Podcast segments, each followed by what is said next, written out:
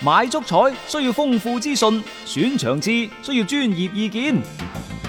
彩虹豬微信公眾號每日為你奉上名嘴張達斌賽事觀察、足彩培訓師李漢強專業分析，更多足彩資訊，更多專業預測，盡在彩虹豬微信號。彩票嘅彩，紅當當嘅紅，豬籠入水嘅豬，買足彩記得先上嚟彩虹豬睇下啦喂！足球場，英雄地，幾多難忘時刻， Breathtakingly brilliant. 從最後三分鐘絕殺逆轉到伊斯坦布爾勝利大逃亡，從希臘神話到冰島奇蹟，從童話變成現實，從英雄變成傳奇。最偉大嘅球員，最不可思議嘅入球， Extraordinary entertainment. 勝敗之間只有一線，神奇之處，魅力所在，只可意會，更可言傳。足球新勢力。翻翻嚟係第二 part 嘅足球新勢力，我哋同大家睇嘅係歐洲足球部分啊。今年嘅歐冠聯賽呢，仲有部分嘅賽事係未打嘅，乃至呢就係、最後嘅冠亞軍嘅決戰等等，大機率係賽會制嘅賽事。嗯，咁賽會制嘅賽事呢，就集中喺某一個地方打晒佢就算啦。嗯，關鍵係邊個會挺身而 出呢？去承辦啊，之前我哋話可能都會係德國嗯啲城市嗯啊會係新鮮即事係出。勇敢啲，啊，果不其然，而家率先舉手嘅 呢，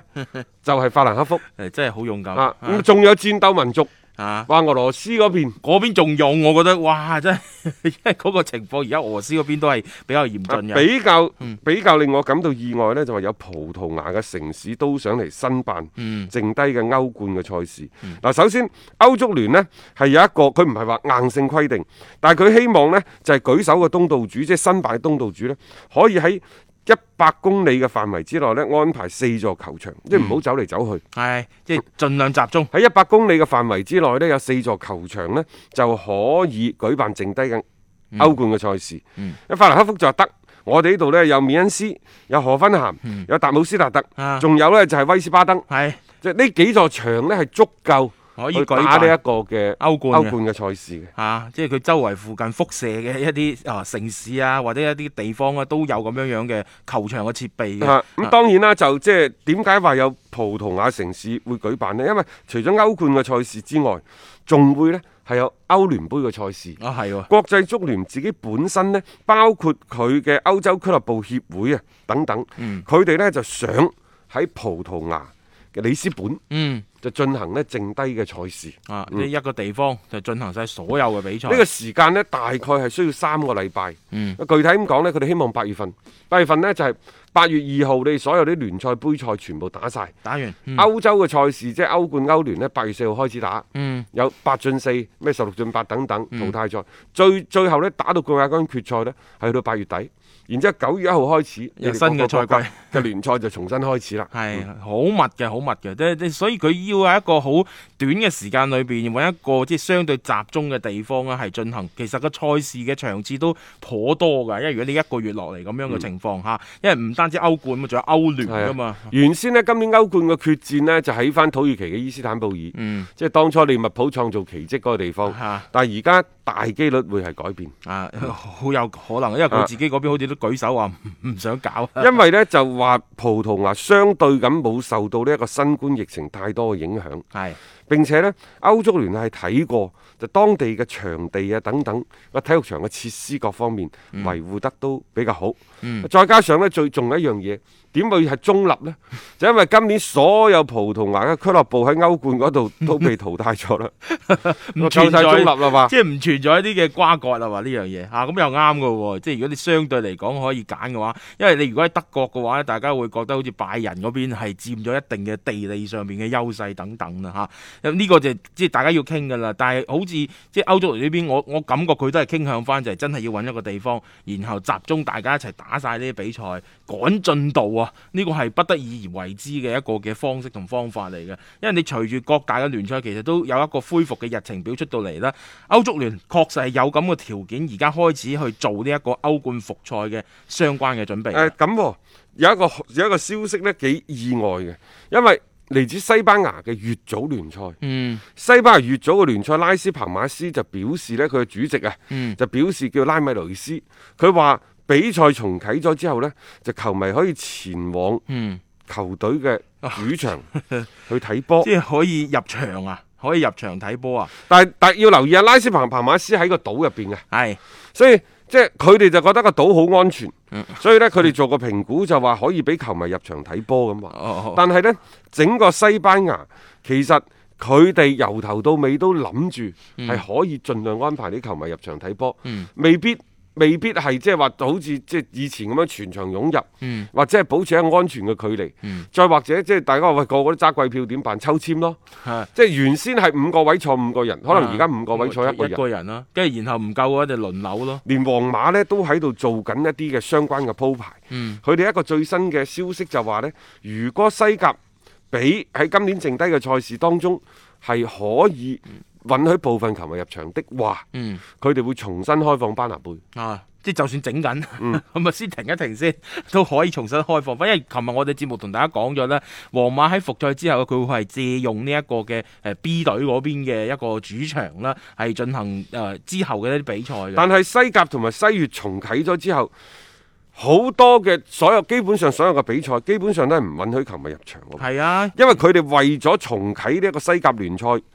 本身聯盟嗰方面制定咗好嚴密嘅計劃，嗯包括即係話喺現場得八個攝影佬，嗯即係攝影記者啊，係嗯可以入場去影相嘅啫，嚇咁、然之後就要指定位置喺邊度去影，唔可以周圍走㗎你嗰啲攝像嘅團隊啊！亦都係一樣，指定嘅區域唔俾周圍走。框住晒嘅，即係反正你每一個入場就 check 住晒佢哋，然後呢有一個嘅限嘅限制嘅一個區域裏邊，你先可以活動嘅啫。即係你如果你話，誒、哎我要安排啲人喺現場講波，得冇問題。嗯，你報人上嚟，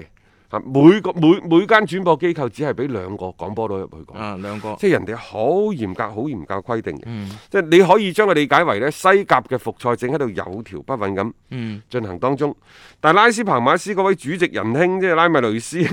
佢話如果可以入場睇波，真係驚天之舉。啊，佢真係好驚天咯！ 我覺得而家喺咁嘅大嘅環境底下，真係放球迷入場睇波嗰種風險係幾何級別咁去上升嘅喎。哇！我覺得邊個去孭得到呢一個嘅責任啊？首先西甲聯盟嘅主席迪華斯就唔肯過佢先啦，即係佢會跳出嚟，誒或者叫西班牙足球呢邊呢，都會覺得喂你咁樣樣其實係唱反調嘅噃，即係對成個嘅西班牙足球嘅重新嘅恢復係帶嚟咗一啲嘅阻礙。但係而家咁喎，佢哋話而家係叫咩？西班牙叫二級階段啊，我都唔係好了解，了解得好清楚。嗯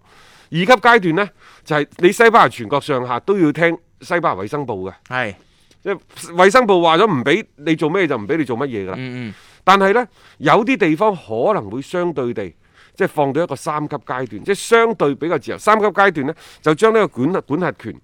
即係公共衛生嘅管轄權，可能交翻俾當地嘅政府。啊因為佢拉斯彭馬斯咪喺個島入邊嘅，佢、嗯當地嘅政府佢覺得 O K 嘅，評估過冇問題，佢真係可以開俾你嘅喎。誒、呃即係等於我哋呢度啲風險嗰啲一二三級別嗰嗰種嘅情況啊，我估計下，即係你喺成個防控嘅力度上面呢，亦都因應嗰個級別嘅唔同，可能有所嘅變化。但係呢啲嘢你開唔到嘅，一開咗點辦呢？係接住落嚟啲巴塞、皇馬，如果佢提出申請，你俾唔俾佢打？啊， 你俾唔俾佢入場？ 所以即係唔好開呢個頭咯，唔好咁瘋 狂。仲有你而家拉斯彭馬斯嗰度就話：喂，我哋係三級防疫嗯地區，所以我哋可以開開放。你難保兩個禮拜、三個禮拜之後，你會唔會有？ 即係包括咩巴塞羅那、馬德里嗰啲，會唔會係成為三級嘅？又將你交翻，即係個管轄權交翻俾當地政府。係啊，即係你講唔埋㗎，因為你聯賽一開咗，即係比賽一開翻，你涉及咁啊但嘅一一旦聚集，萬一個疫情一反覆，嗯。咁係咪又邊個孭飛？即係你足球就成為咗西班牙嘅罪人㗎咯喎！呢、個呢、個 包袱呢呢只鑊，其實佢哋真係孭唔起㗎。啊，你喺成個嘅疫情放我面前，喂，真係老實講啊，唔蝕都蝕咗咁多啦，你無必要去急係於啊放球迷入唔去啦。係，啊？因為即係你會諗到點解佢會放球迷入去嘅？因為嗯如果你唔放嘅話，你咪退錢咯。退錢係啊，佢話拉斯彭馬斯都有萬幾個會員，哦你退錢啦。嗱，皇馬嗰度啊係財大氣粗三套方案，咁啊第我一嗯退 咯，退百分之廿五，係係咪？啊，你可以選擇呢，就將佢現金攞翻嚟。攞翻嚟係，第二呢，你可以將呢百分之廿五呢，就轉到下個賽季，嗯即係下個賽季使用，即係下個賽季我收你七五折就算啦。嗯第三，你可以唔要噶，你可以唔要，但係呢，我皇馬亦都唔佔你便宜。你係百分之廿五，你唔要啲錢呢，我哋就捐俾慈善機構。啊，又得， 即係反正就係、即係各種嘅方案都有嘅。但係小球會佢真係好需要一啲嘅比賽日嘅收入，啊所以佢哋即係諗盡辦法，話有咁樣樣嘅空隙，都希望係攝一攝。啊，能夠盡快放觀眾入場，但係呢個真係一個好危險嘅諗法咯。即係現階段嘅防控疫情嘅需求底下，就算你話即係西甲嗰邊、西班牙嗰邊相對嘅環境係好咗啊，但係你都要嚴防死守嗱㗎。啊拉斯彭馬斯呢，我覺得都係即係睇錢份上嘅啫。啊，因為如果唔係佢，因為西月啊嘛，又係又係經濟困難，嗯可能已經窮到呢，揭不開鍋。即係佢唔放人入去，佢可能真係好難去堅持。就算你開翻比賽，因為開翻比賽只係意味住足球恢復進行啫喎，唔代表話呢啲球隊可以喺營收上面係恢復翻正常嘅。即係呢個係一個幾大嘅唔係啊難，題你冇你冇指意佢，即係話幫你帶嚟幾多收入。嗯而家拉斯彭馬斯個主席嘅意思就係、你哋入場啦，嗯，哦喂，嗰、個季票啊，我啲錢我就唔使我唔退俾你啊使啦。退我開放咗之後，你哋敢唔敢嚟？啊！嗱，我開咗之後，你唔敢嚟，咁你就唔好再問我攞錢啦。哦哦，如果我開咗之後，我唔開，嗯咁你問我攞錢，我亦都冇聲出。所以佢佢呢條友仔而家，我估計佢係喺度諗呢條 縮數縮數。但係佢呢，就等於係將自己嘅利益凌駕咗喺整個西班牙，甚至乎整個全人類個足球嗰度都係講咯得大聲啲即就係我就話咯，其實你你兩睇嘅啫，非常非常之自私嘅行為。係啊，但係呢，我又理解，可能佢唔唔咩嘅話，一人問佢攞翻啲票，誒、